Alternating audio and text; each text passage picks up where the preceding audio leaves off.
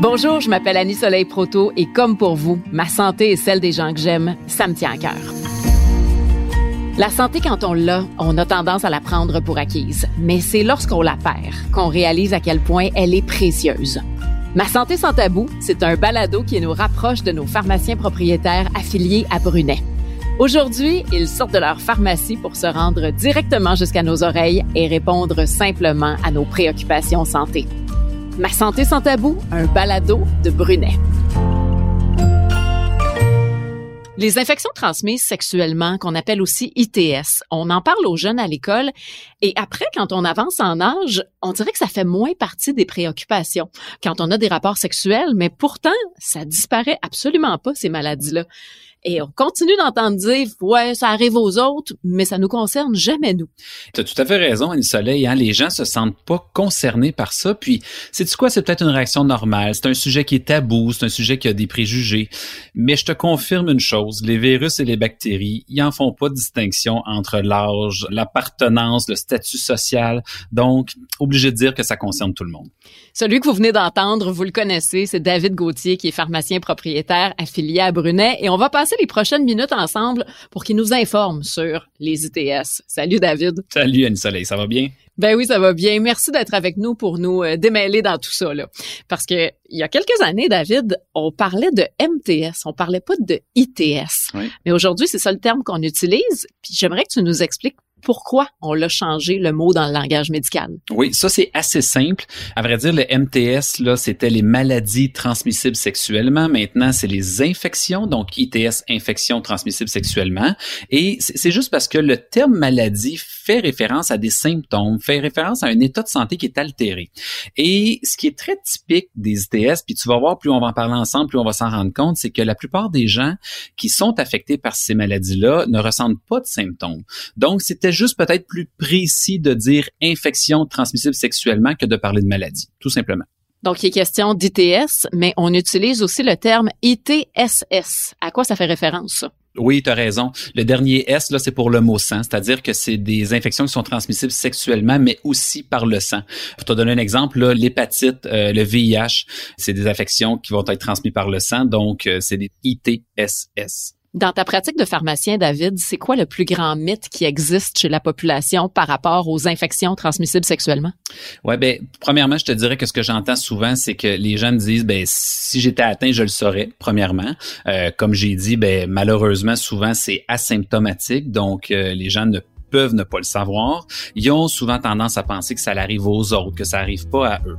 Fait que je pense que c'est super important de s'informer comme il faut, de poser des questions, surtout si on est sexuellement actif avec plus d'un partenaire, ça devient, je pense, primordial de s'informer puis de savoir quoi faire pour être sûr que finalement on soit sécuritaire dans nos actions.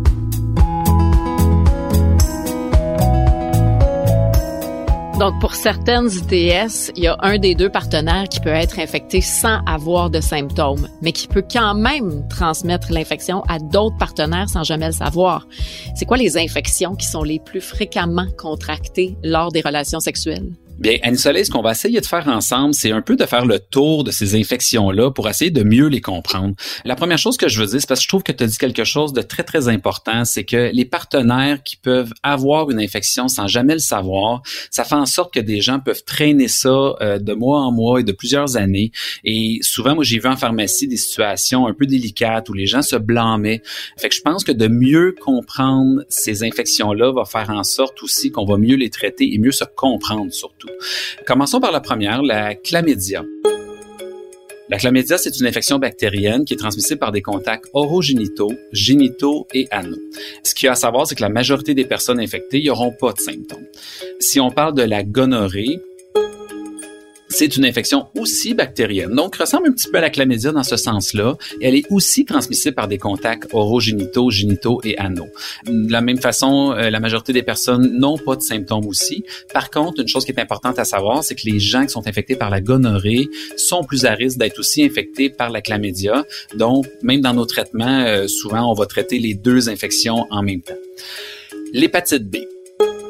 L'hépatite B à soleil, c'est une infection, j'imagine que ça te sonne quelque chose, la plupart des gens connaissent ça. Euh, c'est une inflammation du foie qui est causée par un virus et c'est transmissible aussi par des contacts orogénitaux, génitaux et anaux, mais on rajoute la transmission par le sang. Donc, comme on jasait tantôt, c'est une ITSS et au niveau du sang, ça peut se partager, là, le partage de matériel d'injection, d'inhalation lorsque les gens utilisent des drogues pour des séances de tatouage, de perçage. Donc là, il faut être hyper vigilant là-dessus pour pas qu'il y ait de transmission par le sang. Parlons maintenant de l'herpès génital. L'herpès génital, écoute, il y a le type 1 puis il y a le type 2. Le type 1, assez connu à soleil, on appelle ça finalement le feu sauvage. Donc le type 1, il est associé à la bouche, c'est les petits boutons qui apparaissent au niveau de la bouche, mais ce n'est pas parce qu'on l'a au niveau de la bouche qu'on ne peut pas l'avoir au niveau des organes génitaux. Donc, il va falloir faire attention parce que, évidemment, lors d'un baiser, on peut le donner à l'autre personne, mais s'il y a un contact orogénitaux, on peut aussi le transmettre à l'autre personne. Le type 2 de ce virus-là, en passant qu'on appelle le virus de l'herpès simplex, ben le type 2 se manifeste vraiment au niveau des organes génitaux, puis vraiment plus rarement au niveau de la bouche. Les morpions. L'émorpion est un terme aussi qui peut faire peur à bien des gens. Je vais simplifier ça. Je pense que tout le monde connaît un peu les poux de tête. Donc, ces fameuses petites bestioles qui vont s'agripper aux cheveux, qui vont créer des démangeaisons, qui vont être super désagréables. Ben, c'est le même principe. C'est que le morpion, c'est un pou, mais au lieu d'être dans les cheveux, il est au niveau pubien. Donc, il va s'agripper au poil pubien et va causer aussi une démangeaison qui, qui peut être assez intense. Il va se propager là avec des contacts qui vont être de peau à peau avec une personne qui est infectée ou encore avec des objets personnels comme la literie, un peu le même principe que les poux de tête. Parlons maintenant de la syphilis. Syphilis qui est une infection bactérienne qui est transmissible par contact peau à peau, évidemment la peau qui a une lésion, ou par des contacts orogénitaux, génitaux ou anaux. Tu me suis, Annie Soleil, ça va? Je, j'en donne beaucoup en même temps. C'est, très clair, c'est très clair. Continue. Continue ta nomenclature. Allons-y. Donc, pour la vaginose atrichomonase c'est une autre infection, c'est une infection vaginale parasitaire. Là, elle, elle se caractérise plus par des pertes vaginales qui sont anormales, qui sont odorantes. Évidemment, c'est plus chez le sexe féminin qu'on va le trouver, mais euh, faut pas se tromper, c'est que ça peut apparaître chez l'homme aussi. Donc, rougeur, démangeaison au niveau du pénis chez l'homme, ça peut arriver. Donc, encore là, faut faire attention. Vaginite à levure. J'ai goût de te parler de vaginite à levure parce que je trouve que les signes et symptômes que les femmes ont d'une vaginite à levure, euh, des fois peuvent ressembler à certaines ITS et je pense que ça vaut la peine de voir les signes et symptômes distinctifs. Donc, on la considère pas, cette vaginite à levure-là, comme une ITS en tant que telle. Elle est due à un débalancement de la flore vaginale et ça peut être bien, bien simple, c'est-à-dire que malheureusement, il y a des femmes qu'à chaque relation sexuelle, ils vont faire euh, des vaginites ou ils vont utiliser des produits lubrifiants ou euh, des produits pour leur hygiène qui sont trop trop irritants, ou encore les antibiotiques. Je pense qu'on a même déjà parlé ensemble euh, à une soleil, mais les antibiotiques ont comme effet secondaire qui peuvent causer une vaginite à levure. Ça peut se transmettre d'une personne à l'autre, donc faut faire attention, faut le traiter, et elle est caractérisée par des démangeaisons euh, au niveau vaginal et des pertes qui sont plutôt blanchâtres. Bonne nouvelle, ça se traite bien en pharmacie aussi. Je t'en parlerai tantôt. Le VPH. Le fameux VPH, qui est le virus du papillon humain, lui se transmet par contact de peau à peau avec une personne qui est infectée ou par contact oro-génitaux, génitaux et anneaux.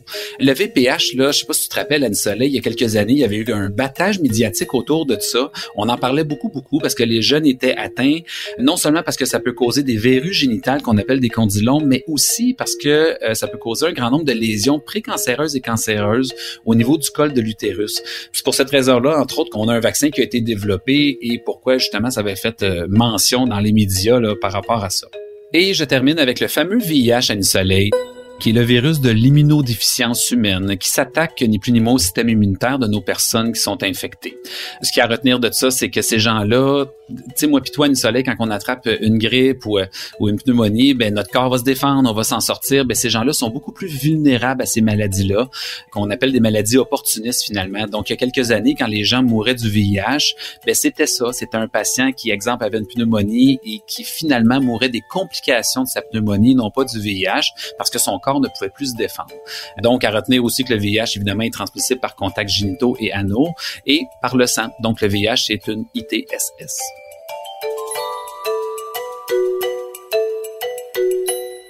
David, tu viens de nous décortiquer plusieurs infections et parmi celles-là, il y en a certaines qui peuvent être transmises non seulement par contact sexuel, mais aussi par le sang. Et comme on en a parlé plus tôt, on parle là-dedans aussi d'ITSS. Hein?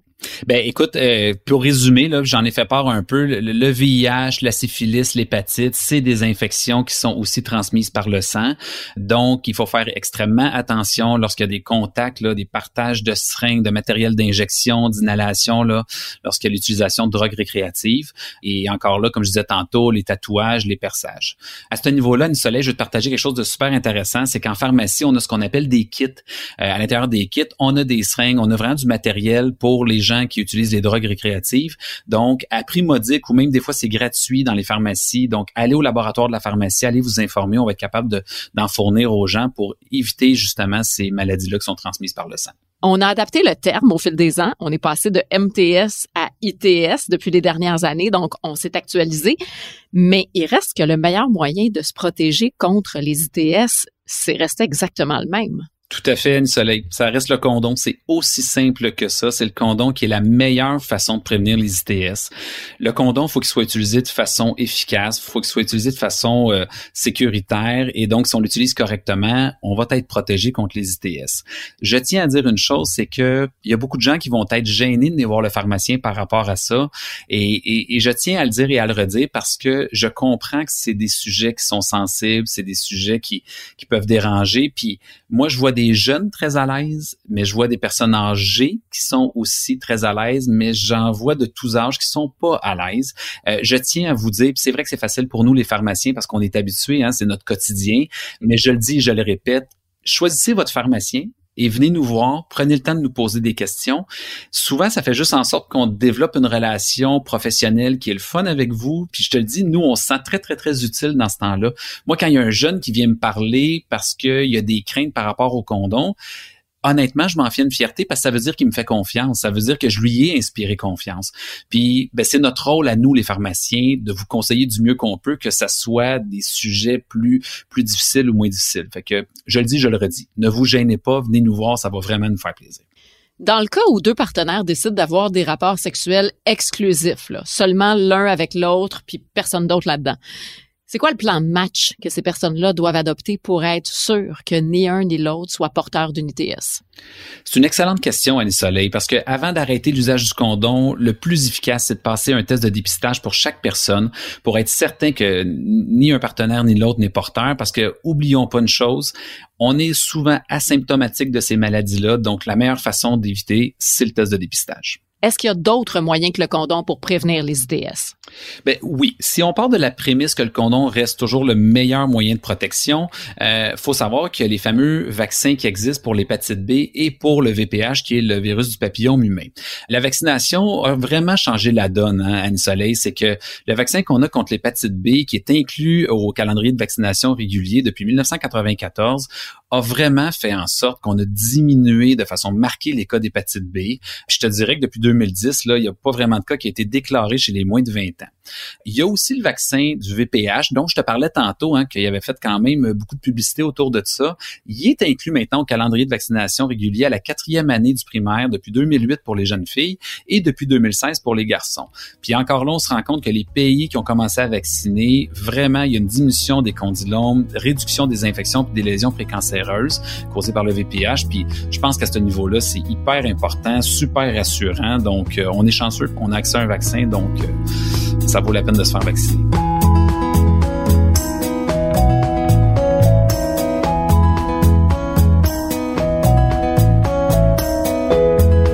Même s'il y a plusieurs infections transmissibles sexuellement qui sont sans symptômes, quand il y en a des symptômes qui se développent, quoi ça peut ressembler?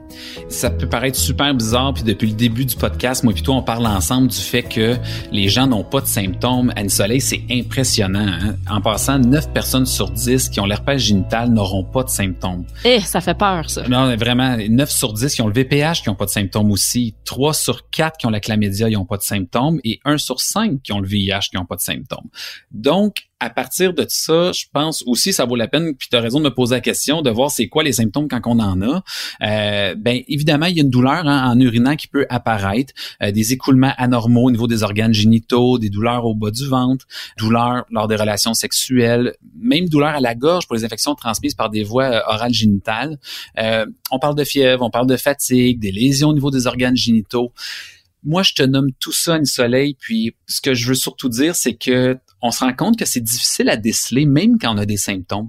Je sais pas si tu te rends compte, mais il y a beaucoup de choses que je te dis qui sont des signes et symptômes qui sont connexes à d'autres situations médicales. De la fièvre, de la fatigue, puis tu sais, des lésions au niveau des organes génitaux, ça peut être difficile aussi à avoir.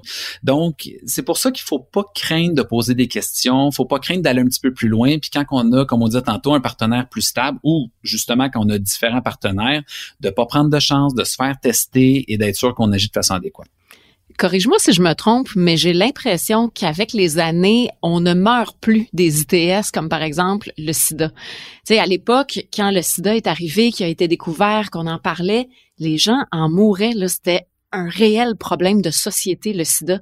Mais on a réussi à trouver des traitements depuis. Alors, est-ce que ça veut dire que les infections transmises sexuellement sont moins dangereuses qu'avant ou c'est une mauvaise perception, ça? Ouais, tu as raison, c'est une mauvaise perception. C'est vrai que, exemple, on meurt plus du sida parce qu'on a des traitements qui sont super efficaces, mais faut vraiment prendre ça au sérieux. Si on prend juste les traitements pour le VIH, c'est des traitements qui, qui sont intenses, qui sont rigoureux. On peut pas sauter de dose. faut vraiment à tous les jours prendre des médicaments et des fois, il y a beaucoup de médicaments. On voit ce qu'on appelle des bithérapies, des trithérapies, c'est-à-dire qu'on prend trois médicaments pour la même condition. Ça a un impact, ça, sur la qualité de vie des gens. Et l'autre chose aussi, je pense qu'il faut pas négliger, c'est toute l'importance de l'évolution des bactéries et des virus. C'est-à-dire que non seulement ces microbes-là peuvent devenir résistants à nos traitements un jour, mais on se rend bien compte que les bactéries, les virus évoluent dans le temps aussi. Donc, j'ai toujours tendance à dire qu'ils sont plus intelligents que nous autres, c'est toujours nous autres qui courent après des traitements pour les combattre. Ben, c'est ça. Ils vont évoluer dans le temps. C'est à nous de rester vigilants dans ce qu'on fait et dans nos traitements pour être certain que ça fonctionne et de continuer à prendre au sérieux ces maladies-là. Et je t'écoute là, puis je me dis que avec tout ce que tu nous racontes, c'est très clair que malgré le fait qu'il existe des traitements, c'est une évidence que c'est de loin préférable d'éviter tout ça. Là. Ah oui, absolument. Puis, tu sais, il y a des maladies là, comme le VPH, le VIH, l'herpès. On guérit pas de ça. Donc, on va vivre avec ça toute notre vie. Ça a un impact sur notre qualité de vie. Ça a un impact sur nos relations avec les autres. Évidemment, je pense que si on agit en amont, on est beaucoup plus sûr d'avoir euh, de meilleurs résultats par la suite.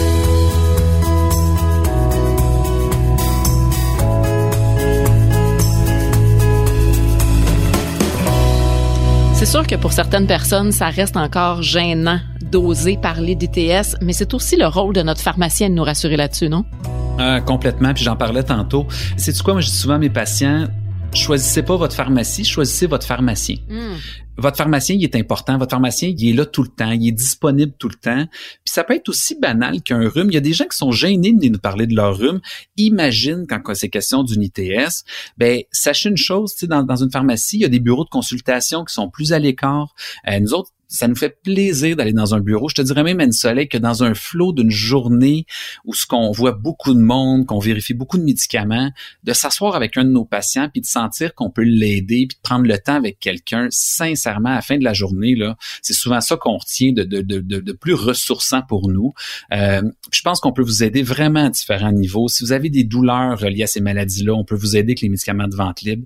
Si vous prenez des médicaments qui sont sous prescription, vous pouvez aussi avoir des effets secondaires et encore là, je pense qu'on est très utile. Et comme je dis tout le temps, c'est de vous référer au bon moment. Donc, si vous avez des signes et symptômes et qu'on pense qu'il faut vous référer, je pense qu'on est les bonnes personnes pour le faire. Et il y a toujours aussi le statut vaccinal, c'est-à-dire qu'au niveau des vaccins qu'on parlait tantôt, hépatite B, VPH, on peut faire le tour avec vous, regarder avec vous ce qu'on a à faire pour la vaccination. Et je termine en disant, il y a, il y a, il y a maintenant que la loi 41, quand on parle de vaginite à leveux, quand on parle d'herpès labial, donc des fameux feux sauvages, maintenant, on, on a un petit peu plus de latitude dans ce qu'on a le droit de faire, c'est-à-dire qu'on a le droit de represcrire des traitements sous certaines conditions. Donc, allez vous informer à votre pharmacien parce que des fois, c'est des belles surprises. On peut represcrire un traitement puis ça vous empêche de retourner voir votre médecin ou d'aller consulter à l'hôpital.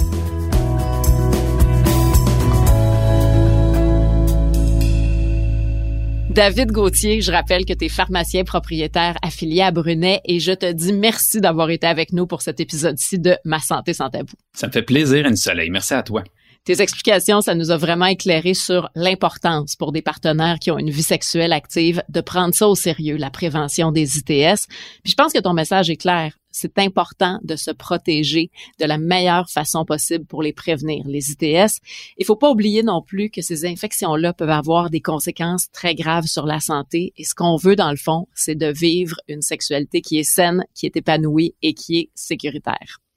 Donc, je vous remercie à vous qui nous écoutez d'avoir été avec nous. Je vous rappelle que vous pouvez vous abonner au balado Ma santé sans tabou de Brunet pour absolument rien manquer.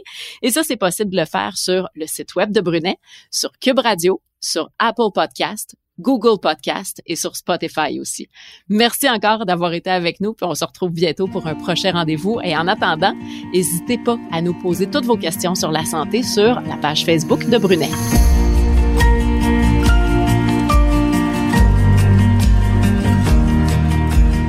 Ce balado est une présentation des pharmaciens propriétaires affiliés à Brunet.